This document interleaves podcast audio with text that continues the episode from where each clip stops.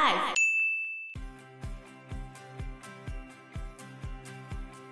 而且自从一九八九年那个红衣女子上吊自杀之后，接下来一连串的命案都在这边发生。嗯、这边后来就变成一个自杀圣地，就好像。另外一个磁场的感觉，就这个地方特别容易吸引自杀的人过来。Hello，大家好，我是 Joe，我是 Fana，我是 Anna。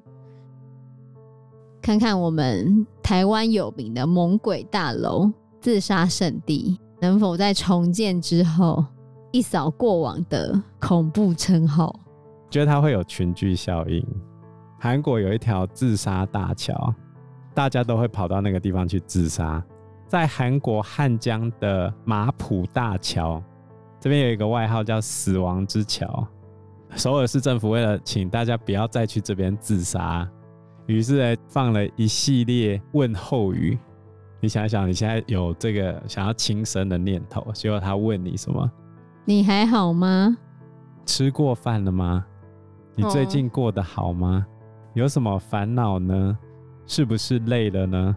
接下来还贴了一大堆生活幸福、笑容满面的照片，那感觉很像在讽刺你。我就已经心情很不好，没有吃饱，心情不好，最近过得不好，干嘛放一堆照片来刺激我？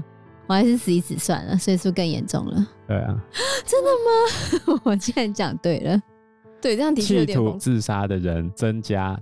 但是实际死亡人数有稍微降低，然后因为他后来还增加了生命线的电话亭，增加警察巡逻，还有动态感应装置侦测有没有人爬上那个桥的栏杆。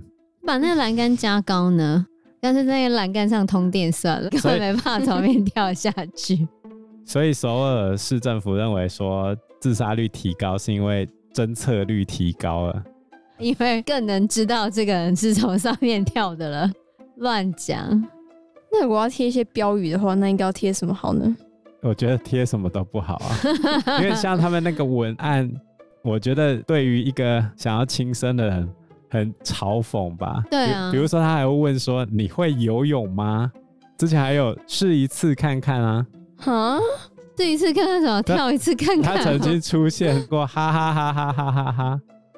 好屁哦！这是什么奇怪的标语？天哪！你要劝人不自杀，不是这样劝的吧？对啊，应该要放什么“退步海阔天空”之类的，“柳暗花明又一村”之类的，换个念头想，你会比较好之类的吧？我觉得应该都没用吧。哦，好啦，如果他死意坚决的话，这些都没有用，至少比前面那些好啊。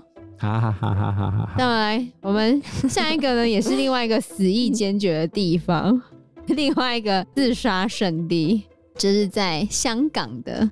可是这边它是一个度假胜地哦，度假胜地。对，这是位在香港的长洲，这个地方叫做东堤小竹。因为香港其实是由新界、九龙跟香港岛这三个地方组成的。总共有十八个行政区，然后有很多个岛屿，将近两百多个岛屿。这些岛群呢，就被划成十八区中的离岛区。那离岛区里面人口最稠密的就是长洲岛，里面大概有两到三万人左右。当时啊，早期，现在应该更多了，因为现在嗯，每天都会有嗯，就是嗯，好，你懂的。我这样说大家会不懂，因为每天都会有。来自他们同一个国家的人，然后到香港去移民到香港，这算移民吗？就内地来的新住民 就对了。那东堤小筑到底发生什么事情啊？原本的长洲，它一开始是渔业跟商业，然后后来因为它的地理优势的关系呢，它就变成旅游景点，因为是离岛嘛，大家可以坐个船过去那边观光。然后不止香港本地人，外国观光客也很喜欢过去，就有很多的度假村，海滩旁边的度假小屋跟高级饭店就纷纷出现了。那人潮多了之后呢，就会开始出现一堆是非。一九八九年的时候，长洲这边就发生了一起诡异、令人毛骨悚然的事件。事件发生地点就是在东堤小竹这边。这边其实是一个度假小屋。那东堤小竹呢，其实是在东湾的泳滩啊，这边的沙滩很漂亮，景观也非常的宜人。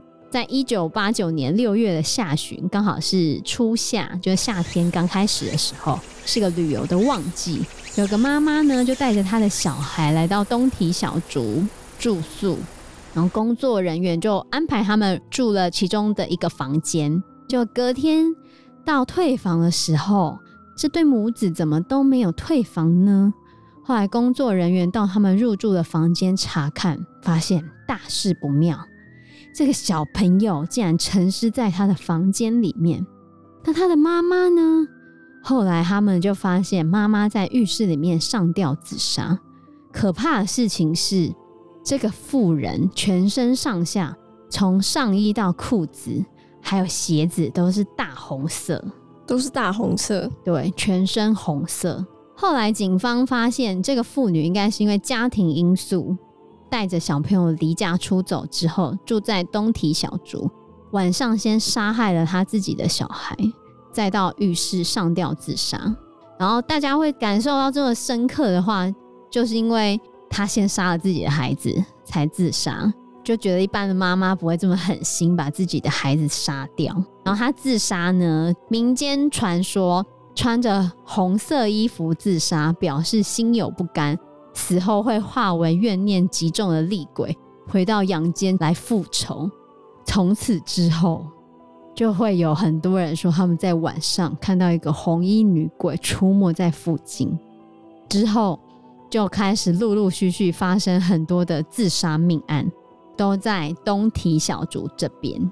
那个鬼如果来阳间复仇的话，他这样不会没办法超生还是什么吗？他就只是为了复仇。如果就民间信仰来说的话，了却了俗世的怨念或心愿的时候，他就可以超生。如果你对这个故事有兴趣的话，推荐 PTT Marvel 版，不是那个漫威影业的 Marvel，是灵异版。嗯，里面有一套文章叫做《黑令旗》，嗯，就是他的怨魂如何从阴间去请到可以。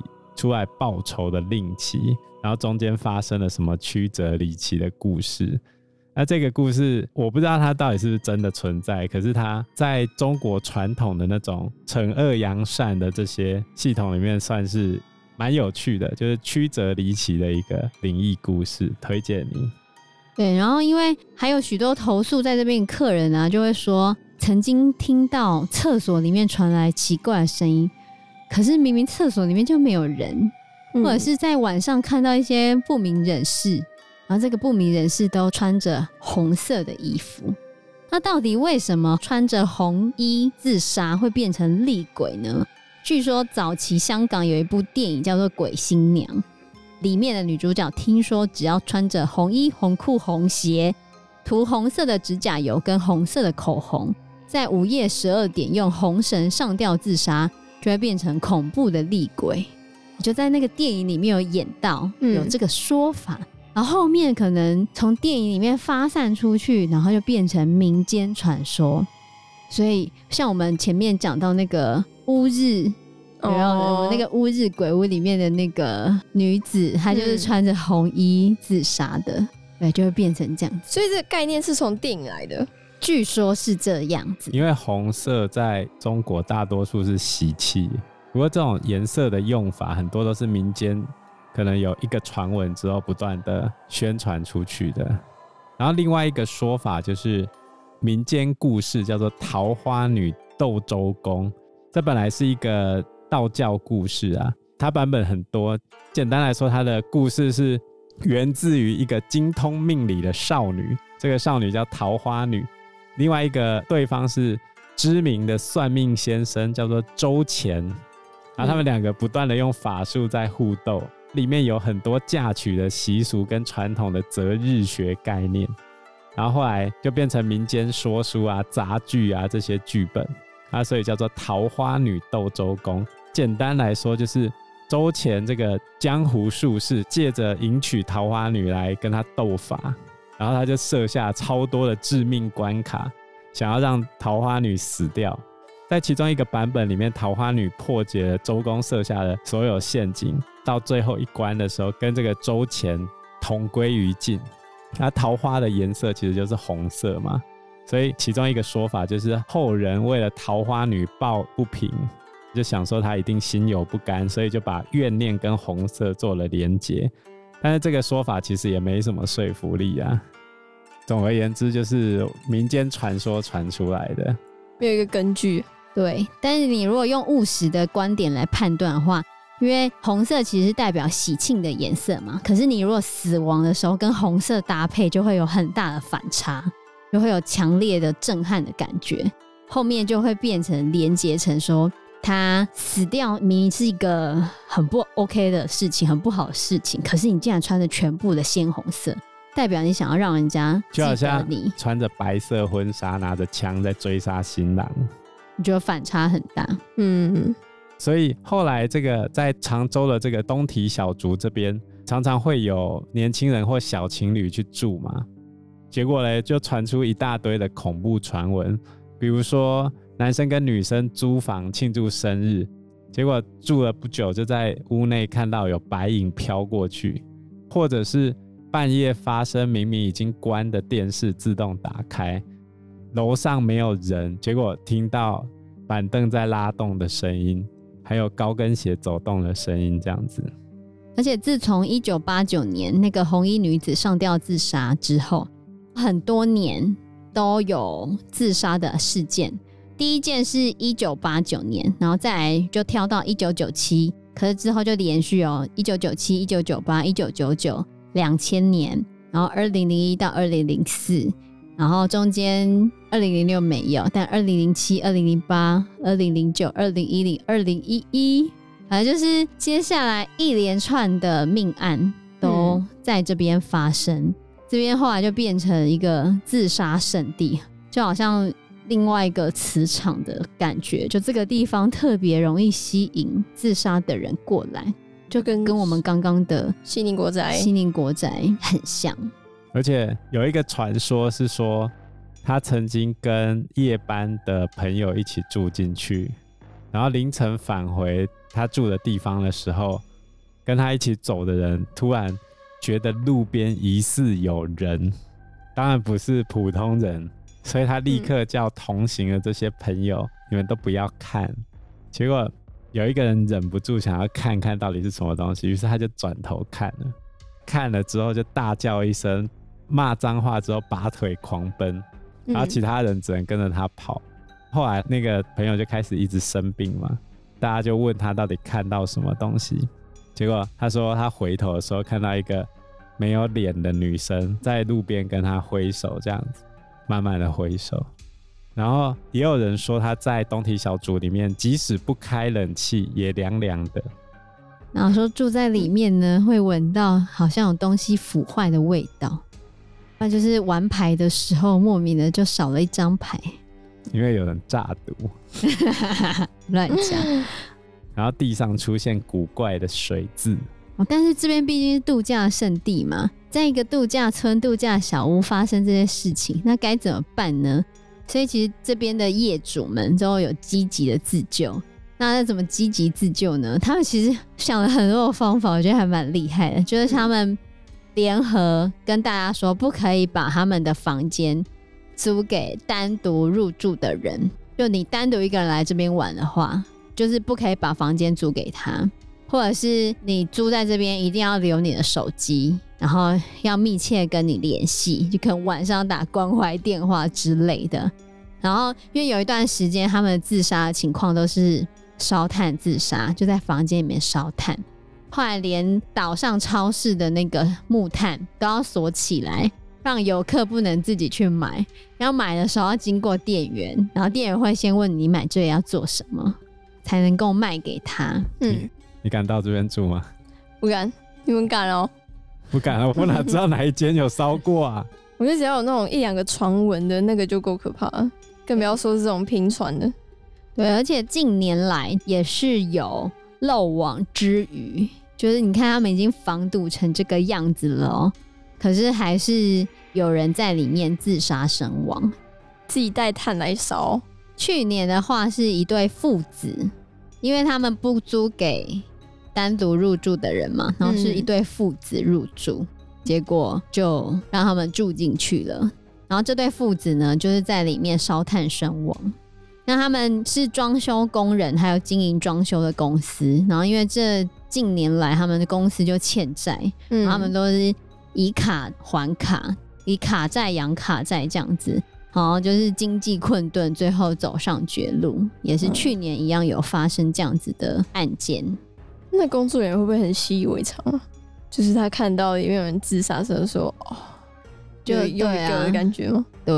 然后除了那一对父子之外，还有另外两个女保险业务，也是因为业绩的问题，在东体小竹烧炭自杀。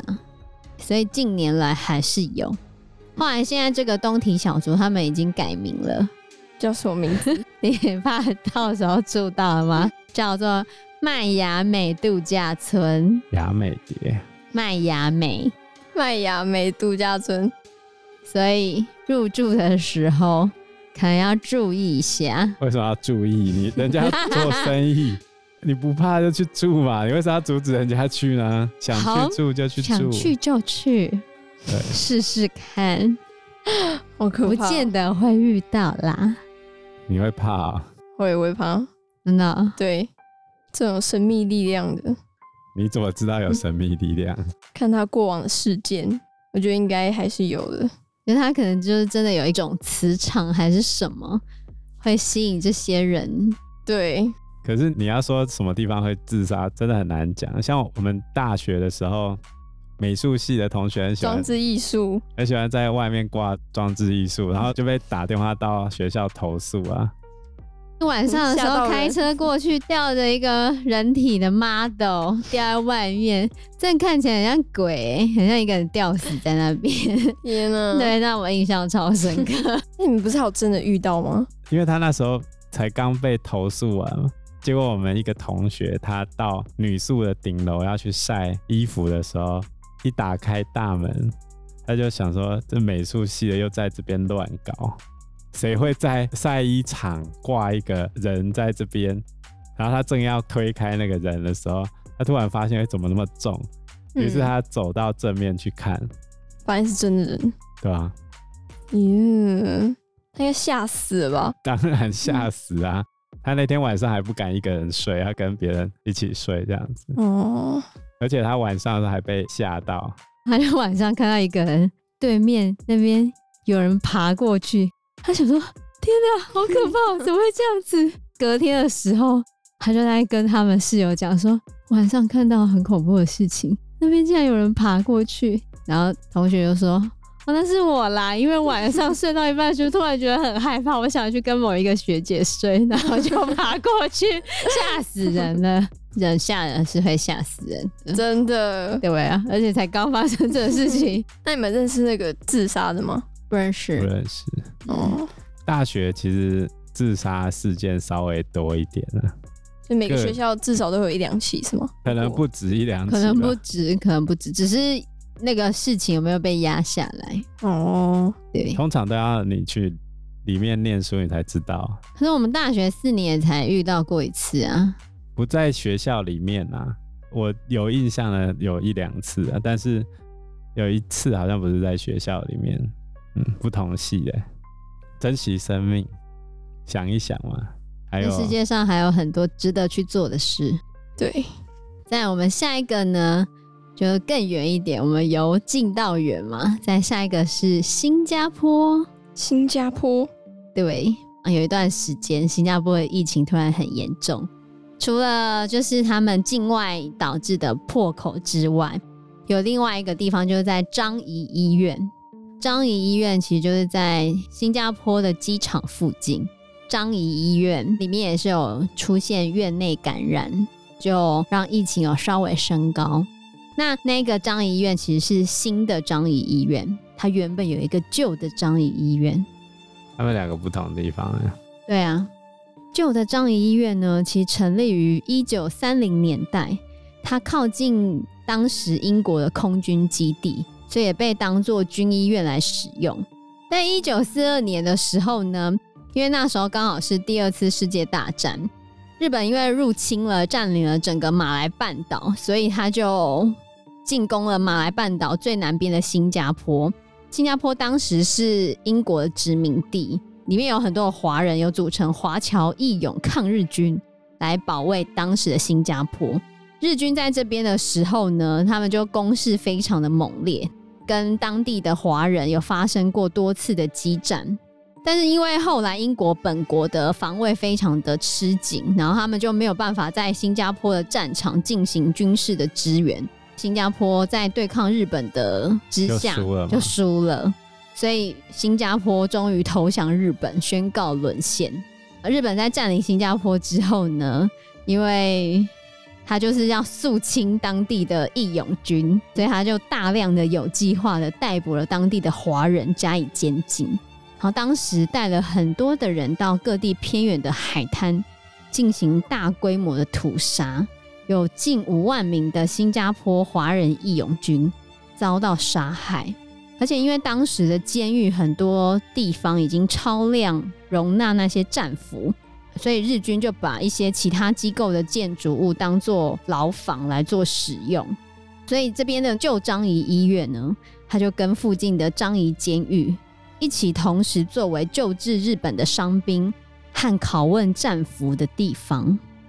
所以很多医院原本用来救人的医疗设备就被拿来拷问这些战俘。所以他在二楼设了一间酷刑室。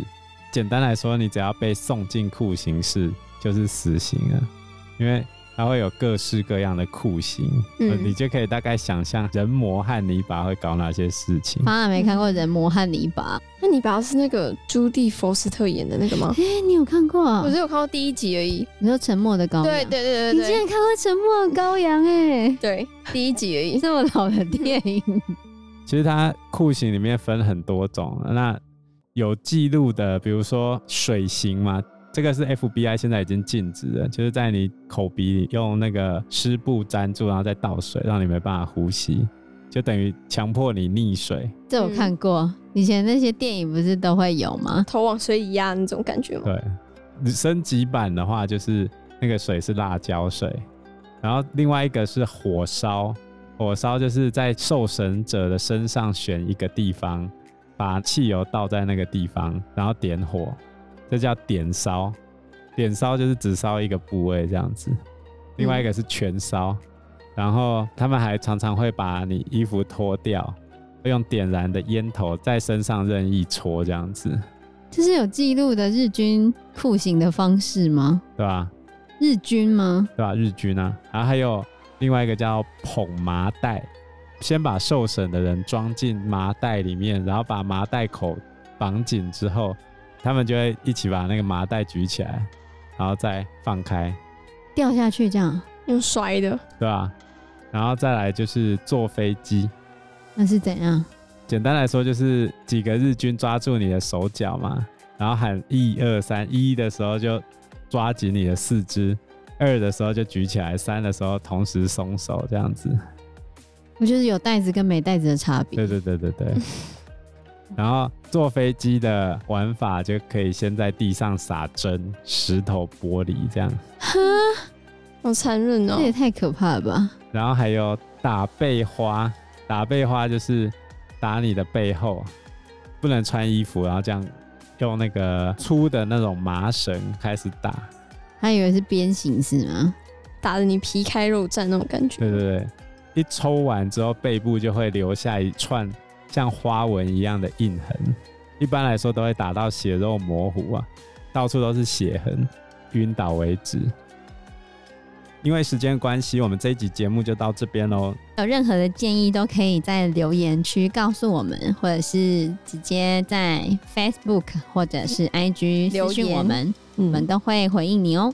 那我们这一集节目就到这个地方喽，谢谢大家，谢谢大家，拜拜，拜拜，拜拜。